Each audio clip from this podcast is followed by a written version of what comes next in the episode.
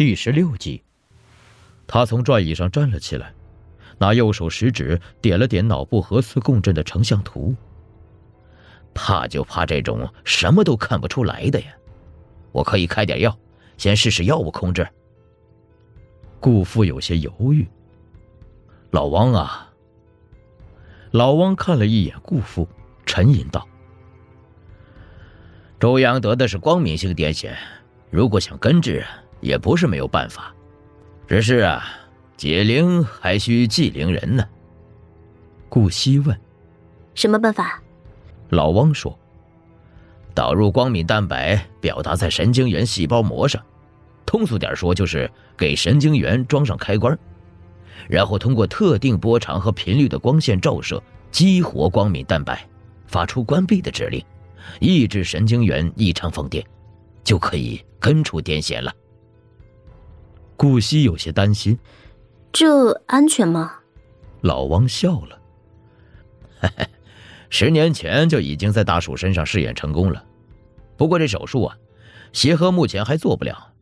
如果患者有这个要求啊，我们都是先登记，大概等到明年就可以在临床上接诊了。顾父，小西呀，你看呢？顾西，王伯伯，那请您给周阳登记吧。录像结束。这段录像全程都充斥着噪点干扰和间歇黑屏。夕阳刺的顾惜睁不开眼睛，他的大脑嗡嗡作响。顾北，你什么意思？这几年他只吃药不手术，你想过是为什么吗？顾北说：“你真的以为姐夫是光敏性癫痫？”顾惜不是没有想过为什么周阳不愿意手术治疗，感情淡了，没有话题了，不想要孩子，顾惜能想出一大堆的理由。但是此刻，他却一个字也说不出口。他来冷湖拍求婚视频那次，惹上撞鬼了。顾北说：“周阳被附身了，中邪了，他已经不是你认识的那个周阳了。”顾惜想笑，他不敢相信这话是从顾北的嘴里说出来的。可是当他看到老宋和大腿的表情时，就有点笑不出来了。他们脸上写着复杂的情绪，恐惧、同情、担心、为难。这表情让顾惜几乎要相信顾北的话是真的了。你可以看看这个。顾北掏出手机，点开一段视频，递给顾惜，是那一次无人机拍到的周阳在求婚中途突然转身跑掉的视频。顾惜把手机还给顾北。这说明不了什么。顾北急了，他冲顾惜吼：“怎么就跟你说不明白呢？”大盹在一旁欲言又止的说：“要不我这儿还有一段视频。”顾北和老宋的表情有些异样。顾惜朝大盹伸出摊开的左手：“我看看。”大盹手机里的是那段星夜里顾北、老宋、大盹三个人寻找周阳的视频。顾惜认出了视频里的蒙古包就是眼前这座，认出了那把带血的椅子，但当他看到坐在椅子上的周阳时，他心里不愿意承认那是他。他看着半张脸都是血的周阳，觉得那就是一个怪物。怪物低垂着眼，一串咸液混着新鲜浓烈的血气，沿着他的嘴角流了出来，滴落在顾北的心坎上。让他止不住的站立。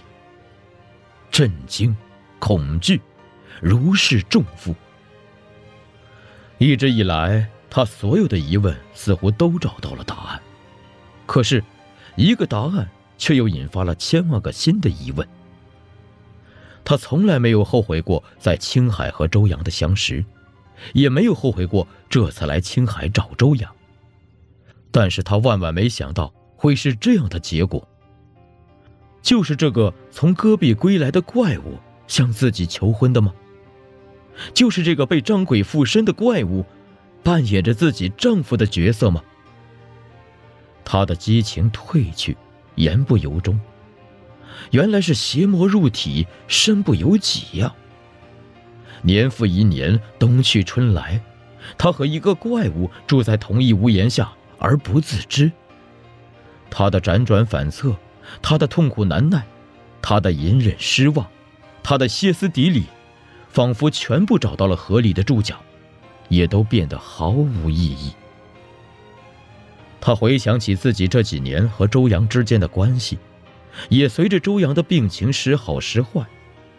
好的时候，周阳还是周阳；坏的时候，周阳就不是周阳了。良久，顾惜问：“你们早就知道了？”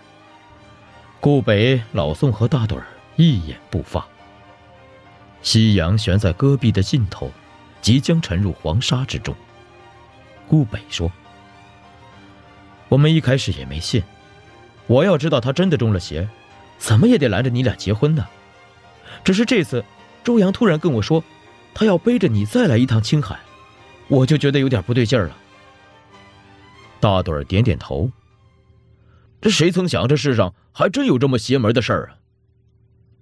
老宋一会儿看看这个，一会儿看看那个，不敢说话。他应该是消失了，不会回来了。顾北说：“别找了，周阳消失了，不会回来了。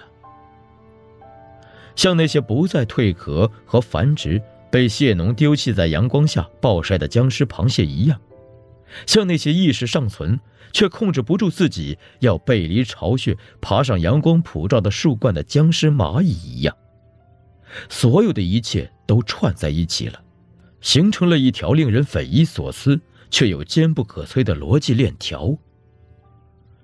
周阳向他描述过的，发病时脑子里绽放的千万个明亮的太阳，国道三幺五上撞向吉普车的挡风玻璃的蝙蝠蛾群，青海当地高的惊人的发病率，和关于撞鬼由来已久的民间传说，一切都扣上了。顾惜看着没入地平线的夕阳，他最后金光一闪，戈壁便换了色彩。眼前的世界不再是金色，而是灰蓝色的了。顾惜看着这个灰蓝色的世界，不禁有些悲哀的想：这片土地上的某种东西，寄生在周阳体内，慢慢把他变成了另一个人。远远的，从南边射出了两束灯光。那是一辆朝蒙古包疾驰而来的汽车。戈壁上的颠簸，车头的远光灯也止不住的颤抖着。他突然感到一阵天旋地转，晕倒在地。天空像柔软的蓝丝绒，盖在粗粝的灰蓝色戈壁上。哎，那是拖车师傅的徒弟来接咱们了吧？这车看起来怎么有点不对呀？在失去意识之前，他模模糊糊的听到老宋和顾北的对话：“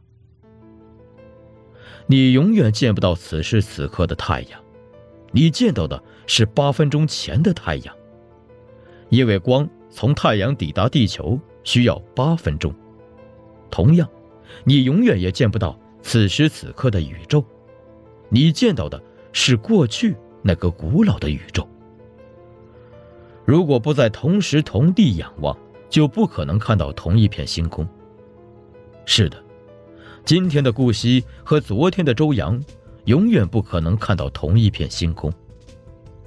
然而，你却可以轻易的在生活中看到宇宙背景辐射，那些从创始之初就遨游在整个宇宙中的高能射线。这些辐射，我们的电视机就能接收到。没有信号时，电视屏幕上显示的那些雪花噪点，就是宇宙背景辐射。顾惜在颠簸的货车副驾上醒了过来。大货车驾驶室里，电视屏幕上是一片的雪花噪点，屏幕映着两个人影，一个是他的，另一个是在正在开车的人。他扭头看了一眼身边，不禁吓了一跳。驾驶位上坐着一个浑身臃肿的人，怎么可能不臃肿呢？他穿着一套泛黄的宇航服。周阳，顾惜捂着嘴叫了出来。那人没有回答，只是扭过头看了他一眼。黑洞洞的宇航面罩上毫无表情，看得顾惜心里发怵。车窗外，天已经完全黑透了。他四下打量，透过大货车驾驶室和货箱之间的小窗，窥见货箱里躺着三个人。顾惜心里咯噔一下，那应该是顾北、老宋和大盹儿。他们躺在那里一动不动。